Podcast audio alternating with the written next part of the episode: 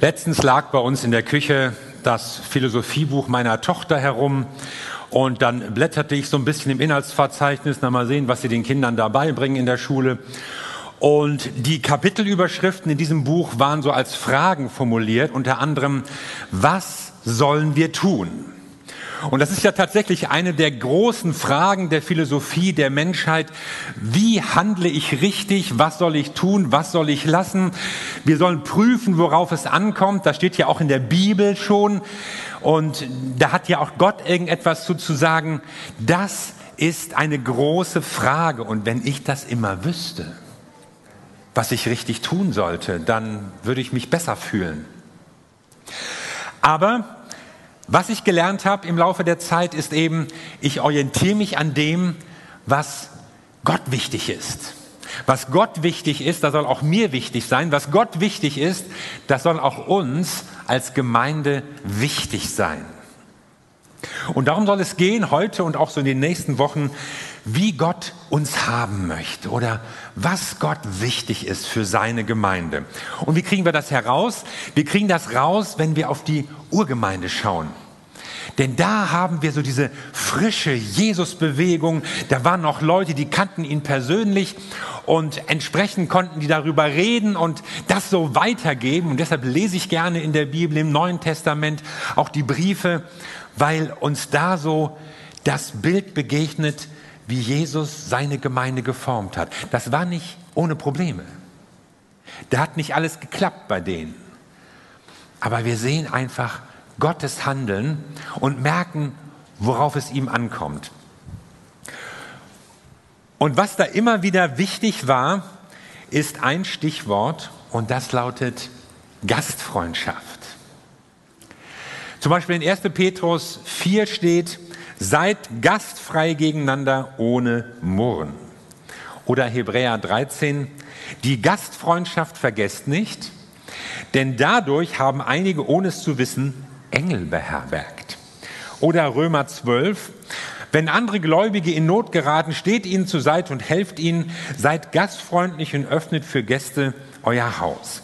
Also wenn du dieses Wort hörst, Gastfreundschaft, dann fällt dir bestimmt was dazu ein. Ein freundliches Willkommen, ein aufgeräumtes Wohnzimmer, ein schön gedeckter Tisch, eine feine Tafel, das Gefühl, ja, hier bin ich willkommen. Hier bin ich nicht nur gelitten. Vielleicht fällt dir bei Gastfreundschaft auch jemand ein. Jemand, den du gerne besuchst. Jemand, bei dem du dich wohlfühlst. Jemand, der dir das Gefühl gibt, hier bin ich gerne gesehen und zu Hause. Das sind so unsere Bilder, die uns in den Kopf kommen, wenn wir das Wort Gastfreundschaft hören. Welches Bild zeichnet die Bibel? Was ist da Gastfreundschaft? Das griechische Wort für Gastfreundschaft lautet Philoxenia und das setzt sich aus den Worten Philia, die Liebe, und Xenos, der Fremde, zusammen. Also Gastfreundschaft wäre erstmal eigentlich Fremdenliebe, wenn man das richtig übersetzen würde. Was ist damit gemeint? Ich will mal so ein bisschen den historischen Hintergrund ausleuchten. Der Fremde, das war zunächst mal der, den man die Leute als Feind betrachtet haben. Der war rechtlos, der war geradezu vogelfrei. Ich habe im Sommer ein Buch gelesen von Jared Diamond, Vermächtnis. Und da geht es so um Naturvölker und was man von ihnen lernen kann oder eben auch nicht. Und Jared Diamond hat viele Jahre irgendwo in den Bergen von Neuguinea gelebt. Und das ist ja eine Insel, wo sehr viele Völker noch ganz unberührt vom Rest der Zivilisation gelebt haben. Und was dort das Leben dieser Völker ausmachte, war eben, dass wirklich jeder Fremde, der nicht zum eigenen Stamm gehört, ist auch immer gleich ein Feind. Und das können wir uns gar nicht so vorstellen, ja. Wenn du über die Straßen von Shanghai oder Moskau oder Kapstadt gehst, da musst du nicht befürchten, dass sich irgendjemand auf dich stürzt und jeder will dich eigentlich umbringen und du gehst da rechtlos durch. Nein, es ist nicht so. Aber bei diesen Völkern dort in Neuguinea, da geht man eigentlich nur mit Waffen aus dem Haus und man hat einen Wachturm neben den Feldern und man muss ständig damit rechnen und aufpassen, dass man nicht in ein fremdes Gebiet kommt und irgendwo auf einen fremden Krieger stößt, der einen umbringen will. Also es gibt ja in Europa dieses Narrativ, das auf den Philosophen Rousseau zurückgeht, vom edlen Wilden. So den Leuten, die irgendwo abseits der Zivilisation leben, ein friedliches, glückliches, naturverbundenes Leben führen. Und das ist eigentlich reines Wunschdenken. Es ist reine Fantasie. Und was mich bei Rousseau so nervt, also Rousseau ist so eigentlich, also was ist das Gegenteil von Lieblingsphilosoph? So eine Art Anti-Lieblingsphilosoph. Nicht nur, weil er viel Unsinn geschrieben hat, das haben andere auch, aber weil seine Theorien so überhaupt nichts mit der Wirklichkeit und seinem persönlichen Leben zu tun haben. Und naja, und jedenfalls bei diesen Naturvölkern dort ist das Leben total hart, und zwar nicht nur, weil die ganzen Annehmlichkeiten der Zivilisation fehlen, sondern weil sie in einem ständigen Überlebenskampf sind, auch gegen Feinde. Und deshalb fällt es auch auf, wie schnell diese Leute bereit waren, dann sich der Zivilisation zu öffnen. Also als nach dem Zweiten Weltkrieg haben die Australier dieses Gebiet so übernommen und ein bisschen erschlossen. Und die Leute waren schnell bereit, nicht nur weil es irgendwie bequemer war, sondern weil dieser ständige Krieg aufhörte. Dieses ständige Kämpfen, das die Völker so zur Ader gelassen hat. Wenn man das prozentual rechnet, sind da mehr Leute gestorben in diesen Kämpfen als meinetwegen in Deutschland oder in der Sowjetunion im Zweiten Weltkrieg, weil es ja kleine Völker sind. Und die Australier brachten Frieden. Und das war auch eigentlich die Situation früher im alten Orient. Der Fremde ist zunächst mal der Unbekannte, der Gefährliche, der Feind. Aber dann dämmerte den Leuten natürlich auch, der einzelne Fremde, der bei uns ist, der muss uns ja noch als bedrohlicher empfinden als wir ihn. Und so erwuchs dann diese durchaus spannungsreiche Beziehung zwischen Feindschaft und Gastfreundschaft. Man merkte, der Fremde ist, ist der Rechtlose, er ist der Hilfebedürftige, er ist eigentlich im Elend in der Fremde. Deshalb war ja auch Verbannung früher so eine schlimme Strafe. Ja? Du liest vielleicht irgendwo im Geschichtsbuch, er wurde nach, nach Gallia Narbonensis verbannt. Ja? Das ist die Provence, da fährst du in Urlaub hin. Aber früher, das, das war Verbannungsort, das war fremd, da war man vogelfrei. Und deshalb entwickelte sich diese Sitte, die Menschen aufzunehmen, das Haus, das Mahl mit ihnen zu teilen und sie unter den Schutz zu stellen. Und der Gastgeber, der Gastfreund nimmt den Fremden auf, er versorgt ihn, er verteidigt ihn auch, er muss ihn im Zweifelsfalle sogar rächen. Es gab gewisse Regeln, wie lange man bleiben durfte. Aber da merkt man diese Sitte der Gastfreundschaft erwächst aus dem Bewusstsein, der Fremde ist eigentlich rechtlos, er ist einsam, er ist verlassen, aber wir wollen ihm Schutz gewähren. Im klassischen Griechenland, da hat ein Dichter sozusagen die Menschen, die etwas gegen Fremde, gegen praktisch Gäste unternehmen, geradezu in die Hölle verbannt. Und Platon, der Philosoph, sagt zum Beispiel, wer sich gegen Fremde vergeht, der hat in höherem Maße mit der Rache der Götter zu rechnen, denn der Fremde ist erbarmungswürdig verlassen von Freunden und Verwandten. Und der römische Dichter Ovid, da sind wir dann schon im Neuen Testament oder neutestamentlicher Zeit, er erzählt eine Geschichte vom Göttervater Zeus, der mit Merkur auf der Erde unterwegs ist.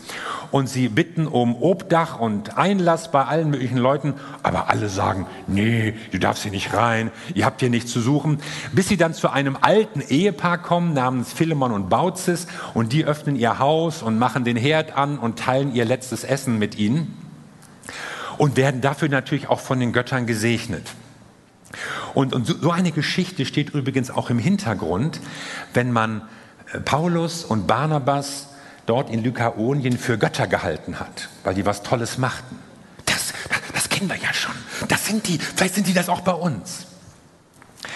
Also so hat sich eben die Gastfreundschaft dann auch in der antiken Welt ausgebreitet. Der Fremde macht zunächst mal Angst, aber weil man merkt, der hat ja noch mehr Angst vor uns, deshalb wird er als Schutzbedürftiger dann doch ernst genommen und man kümmert sich um ihn.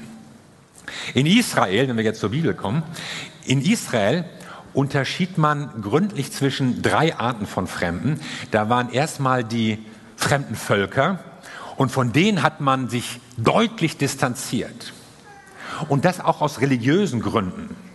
Denn es war einfach die Befürchtung, wenn wir uns mit denen verbinden, verbrüdern, kulturell vereinen, dann, dann verlieren wir unseren Glauben. Das hat jetzt nichts mit, mit eigentlich fremden Feindlichkeit oder Rassismus oder sowas zu tun.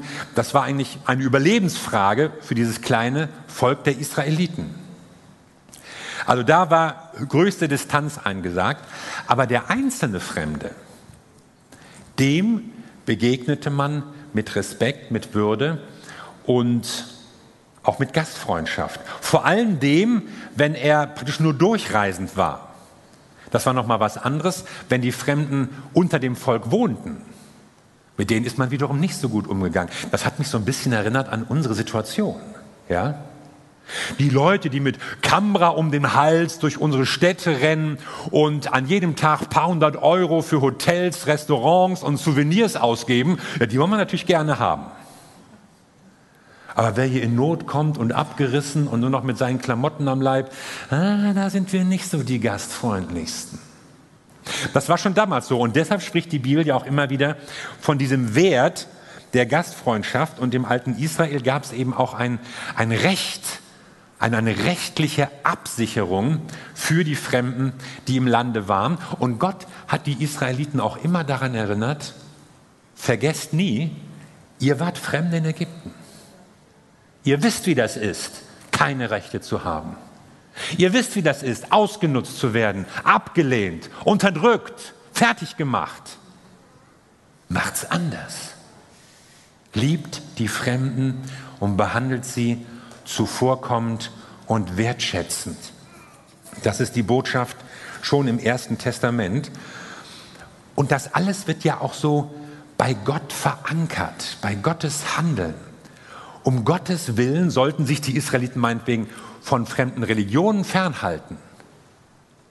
Aber um Gottes Willen sollten sie sich um den hilfebedürftigen Fremden kümmern. Und um Gottes Willen konnten sie ihn sogar einladen in die Glaubensgemeinschaft des Volkes. Das gab es nämlich auch. Man konnte sich nämlich komplett auch integrieren ins jüdische Volk und in den jüdischen Glauben.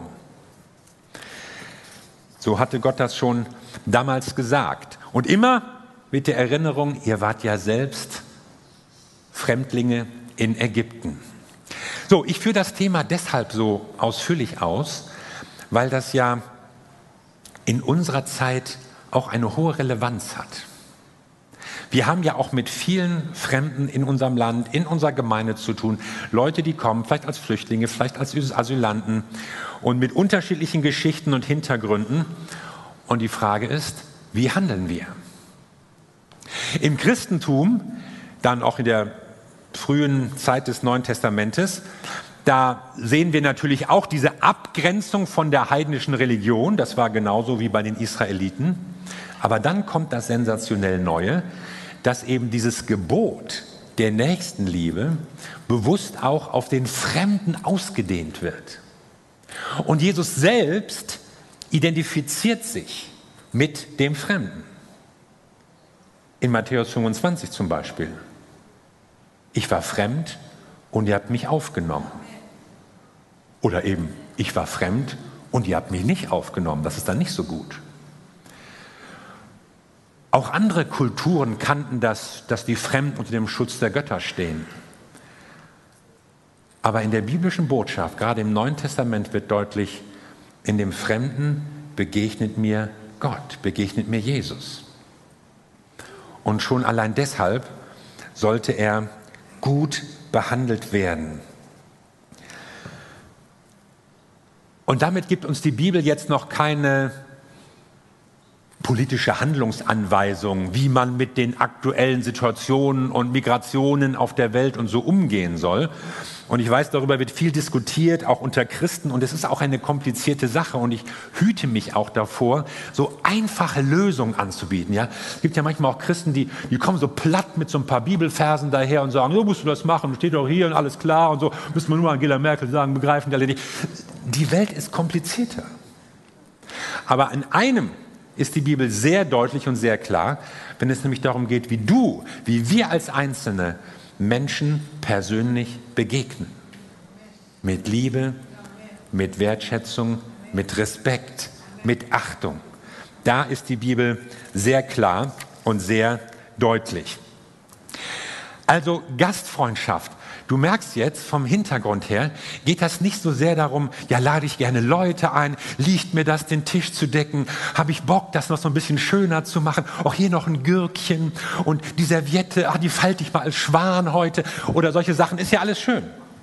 Aber die Bibel spricht, wenn sie das Wort Gastfreundschaft benutzt, nochmal von etwas viel weitergehendem, etwas tiefergehenden. Es geht bei Gastfreundschaft nicht so sehr darum, dass du deine Freunde einlädst und Leute, die du nett findest und die dich wieder einladen, sondern es geht um dein Herz. Dein Herz gegenüber Fremden, gegenüber Unbekannten, gegenüber Leuten, die dich was kosten, von denen du vielleicht nichts erwarten kannst. Und deshalb ist das so, weil es aus dem Herzen von Jesus kommt, so ein wichtiges Thema im Neuen Testament. Was ist Gastfreundschaft, haben wir uns angeschaut. Ich fasse jetzt nochmal zusammen, warum? Warum ist Gastfreundschaft so wichtig? Und das wichtigste Motiv ist zunächst mal die Liebe. Die Nächstenliebe.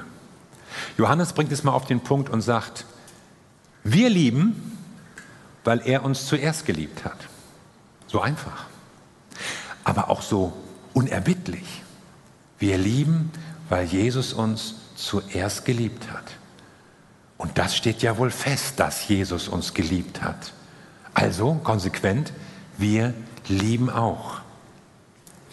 Dann gibt es Gastfreundschaft aber auch als eine Gabe. Also es gibt eine Aufzählung, da werden verschiedene Gnadengaben angesprochen, jeder hat was erhalten und da taucht auch die Gastfreundschaft auf. Also eine besondere Begabung sagst du. Da bin ich ja erleichtert. Diese Begabung habe ich nicht. Paulus sagt ja, an jeder habe etwas, ich habe was anderes. Aber die Bibel spricht an dieser Stelle davon, dass es eben gerade nicht für die Christen erlaubt ist, irgendwie eine Fremdenfeindlichkeit oder sowas zu leben, sondern das richtet sich an alle Leser des Petrusbriefes. Ja, Petrus, 1. Petrus 4 ist das und macht deutlich, so sollt ihr umgehen mit den Fremden, ihr alle. Dann spielte für die Christen damals noch so ein Endzeitmotiv eine Rolle, denn die waren ja zum Teil so richtig unter Druck, unter Verfolgung, unter Stress. Und das war für sie ein Zeichen, dass vielleicht die Zeit bald ein Ende findet oder dass Jesus wiederkommen wird. Und sie empfanden sich in einer Welt, die ihr feindschaftlich gegenüberstand. Und gerade deshalb wollten sie für andere da sein. Gerade deshalb wollten sie einander unterstützen und einander eben Gastfreundschaft gewähren. Und da gehört auch ein weiterer Punkt, so ein missionarisches Motiv dazu. Denn man gewährte auch Gastfreundschaft, insbesondere reisenden Christen, reisenden Missionaren, reisenden Aposteln. Das war ein ganz wichtiges Instrument für die Ausbreitung der frühen Christenheit, als es eben Gasthöfe noch nicht so gab oder die nicht so sicher waren, dass man dann lieber bei anderen Geschwistern unterkam. Ja, das ist ja auch wieder mal nett. Das habe ich mir Stimme vorgestellt, als müsste ich jetzt wildfremde Leute aufnehmen. Aber wenn das Apostel sind, die würde ich in mein Haus lassen. Ja. Für Petrus mache ich noch mal den Herd an. Ja. Für Paulus würde ich sogar mein Schlafzimmer räumen. Aber die beiden kommen nicht. Und stell dir vor, du stehst an deiner Haustür, es klingelt, Ding Dong, und da stehen zwei, sagen wir mal zwei Inder. Erkennst du sofort, ja? Und du merkst, ja, ja, wir heißen Sanjay und Ranjay und wir machen eine Missionsreise durch Europa und unser Geld ist uns ausgegangen und wir haben den Flieger verpasst, was auch immer. Und wir haben gehört, du bist Christ und wir wollten ein bisschen bei dir unterkommen. Und du sagst, hereinspaziert, selbstverständlich. Ich wäre total misstrauisch, muss ich ganz ehrlich sagen. Wie geht's dir? Wir haben ja manchmal so das Gefühl, ja, früher in der Bibel, das war alles so einfach. Jesus sagte was, die Jünger gehorchten. Der Apostel schrieb was, die Leute machten das. Die hatten sich alle lieb, die haben geteilt. Ey, die hatten damals weniger Geld als du. Das war enger in den Wohnungen. Da bedeutet es richtig Einschränkungen mit Essen, mit Kosten, mit Platz und so, wenn da irgendeiner mal reinkam. Und es ist ja auch kein Zufall, dass die Apostel das mehrfach in ihren Briefen schreiben müssen. Seid gastfrei. Vergesst die Gastfreundschaft nicht. Also so aus dem Ärmel tropfte das den ersten Christen auch nicht. Aber sie haben es gemacht. Und einige, so sagt es ja der Hebräerbrief, haben vielleicht sogar Engel beherbergt. Da will ich ja gerne wissen, was da los war. Ja, das wäre so das Motiv Gastfreundschaft, weil man letztlich Gott begegnet. Also es gibt ja diese Geschichte im ersten Buch Mose, wo dann Abraham Besuch bekam und es stellt sich hinterher heraus, das war der Herr Gott persönlich. Vielleicht gab es ja auch ähnliche Geschichten in der ersten Christenheit. Man weiß es nicht genau. Aber es wird deutlich, in dem Fremden, in dem Gast, den du aufnimmst, begegnet dir Gott. Da haben wir wieder diese Identifikation, die Jesus mit dem Fremden vornimmt. Wenn du dich um einen Menschen in Not kümmerst, dann hast du Jesus etwas Gutes getan. Und das ist ein Motiv für die ersten Christen gewesen. Und für die Verfasser im Neuen Testament ist also durchweg klar, dem Fremden gilt unsere Liebe. Wir begegnen ihm so, wie wir Jesus Christus begegnen würden. Das ist der Maßstab, kein geringerer. Der Maßstab ist Jesus Christus selbst. Und jetzt möchte ich noch eine dritte Frage aufwerfen. Wie leben wir Gastfreundschaft? Es hieß ja in dem Vers in 1. Petrus 4, Vers 9, seid gastfrei nicht Ausrufungszeichen, sondern seid gastfrei ohne Murren. Und Murren ist ja ein Unwille und auch ein Reden darüber. Ja, da habt ihr wieder zwei Typen, die da jetzt drei Tage bei mir hängen und so, Kühlschrank leer gefressen, wer weiß, wann die gehen. Das, das wäre nicht die richtige Gastfreundschaft. Seid gastfrei ohne Murren. Wir, wir tun ja vieles Gute, aber machen wir es ohne Murren? Ja, ich muss wieder die Küche aufräumen. Ich muss den Kindern wieder hinterherrennen. Da liegt wieder eine Jacke. Da hat jemand das Licht angelassen. Ja, ich, ich mache es aus. Ich räume die Jacke weg. Aber ich murre ja. Aber die Bibel sagt, was du tust, sollst du ohne Murren tun. Paulus sagt es sogar noch mal allgemeiner im Philipperbrief: Tut alles ohne Murren und Zweifel, ohne Nörgeln, ohne Rumpöbeln ohne genervt sein. Gott möchte, dass du Gutes tust, ohne Murren, ohne Meckern, ohne Motzen. Und dabei merke ich, es kommt Gott nicht nur darauf an, was ich tue, es kommt ihm auch darauf an, wie ich es tue. Du sollst nicht nur gute Sachen machen, sondern es kommt auf dein Herz an, deine Herzenseinstellung. Und man merkt, wie immer geht es Gott nicht um unser Äußeres in erster Linie. Auch. Du kannst dich auch nicht rausreden, so, oh, mein Herz, in meinem Herz ist alles in Ordnung, du nimmst dich sonst wie die Axt im Walde. Das geht auch nicht. Aber Gott will unsere Herzen verändern. Das ist das Entscheidende. Und wenn sich dein Herz verändert, dann wirst du auch anders handeln. Wenn dein Herz sich öffnet, dann wird sich auch deine Wohnungstür öffnen dann wird sich auch dein Kühlschrank öffnen. Wenn dein Herz sich öffnet, dann bist du auch erfinderisch. Man sagt ja, Liebe macht erfinderisch. Wenn dein Herz groß wird, dann wird deine Wohnung vielleicht noch nicht größer, aber dir wird was einfallen, wie du auch mit kleiner Wohnung Menschen Freude machen kannst, wie du für sie da sein kannst, wie du Liebe teilen kannst. Und jetzt könnte man sich das noch ausmalen und detailliert in alle möglichen praktischen Beispiele, wie man das zu Hause machen könnte und Kleingruppe natürlich erwähnen und so.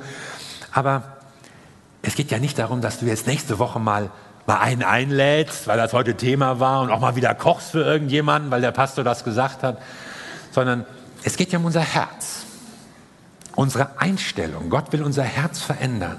Weg von unserem Eigeninteresse und hin zu einem Mitdenken für andere. Weg von Selbstsucht hin zu Fürsorge. Weg von Misstrauen hin zu Herzlichkeit. Weg von Fremdenfeindlichkeit und hin zu echter, praktischer Nächstenliebe. Das ist das, was Gott möchte. Das hat Jesus uns gezeigt. Und deshalb hat er uns den Heiligen Geist gegeben. Das Schöne bei Gott ist ja, er sagt ja nicht nur, was wir richtig machen müssten. Das wissen wir ja manchmal selbst. Ehrlich. Ich meine, wenn du alles schon machtest, was du als richtig erkannt hast, dann, dann, dann wärst du ja schon fast oben. Aber wir wissen, viele Dinge tun sie doch nicht. Aber Gott sagt uns nicht nur, was wir tun sollen, sondern er gibt uns seinen Geist in unser Herz.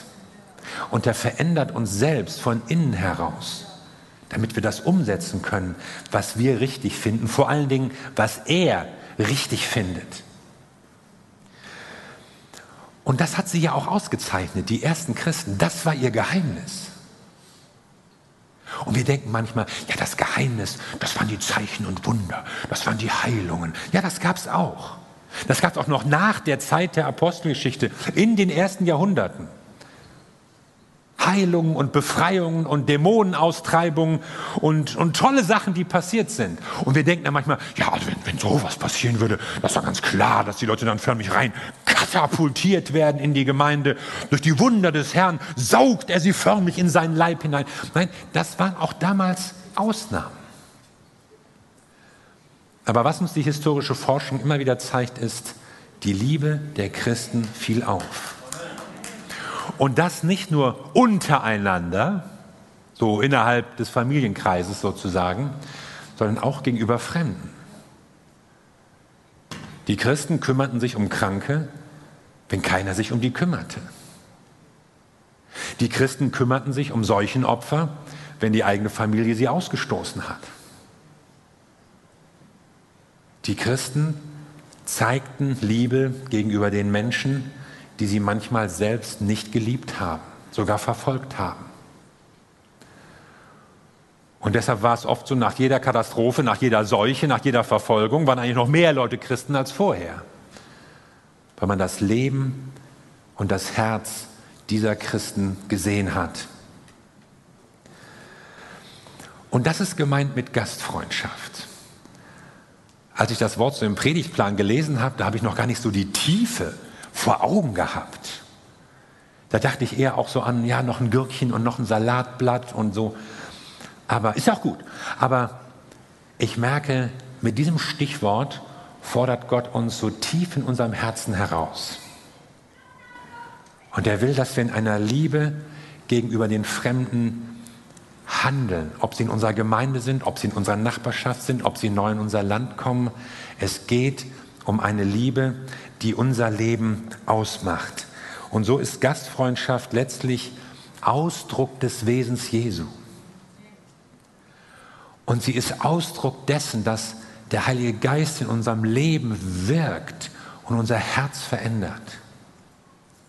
Und Gastfreundschaft ist auch eine missionarische Kraft. Und deshalb geht es nicht darum, dass du deine Freunde einlädst und, und hin und her und man hat was davon, sondern es geht darum, dass wir in einer Liebe zu anderen Menschen, zu Fremden, zu Schrägen manchmal auch handeln. Und ich frage dich, bist du dabei? Mal dir doch mal aus, wie könnte es aussehen? Was könnte passieren, wenn wir als eine Gemeinde das so aufgreifen, was uns Jesus vorgelebt hat, was uns die Bibel zeigt. Wenn wir das der Welt mal zeigen, wie wahre Nächstenliebe aussieht. Ich glaube, die Menschen warten drauf. Die Menschen werden, werden fasziniert, werden begeistert. Wenn sie merken, dass da echte Liebe ist, echte Annahme ist und Menschen sich umeinander kümmern, auch wenn sie sie nicht kennen, auch wenn sie nichts davon haben. Das ist Veränderung durch den Heiligen Geist. Lass uns zusammen beten.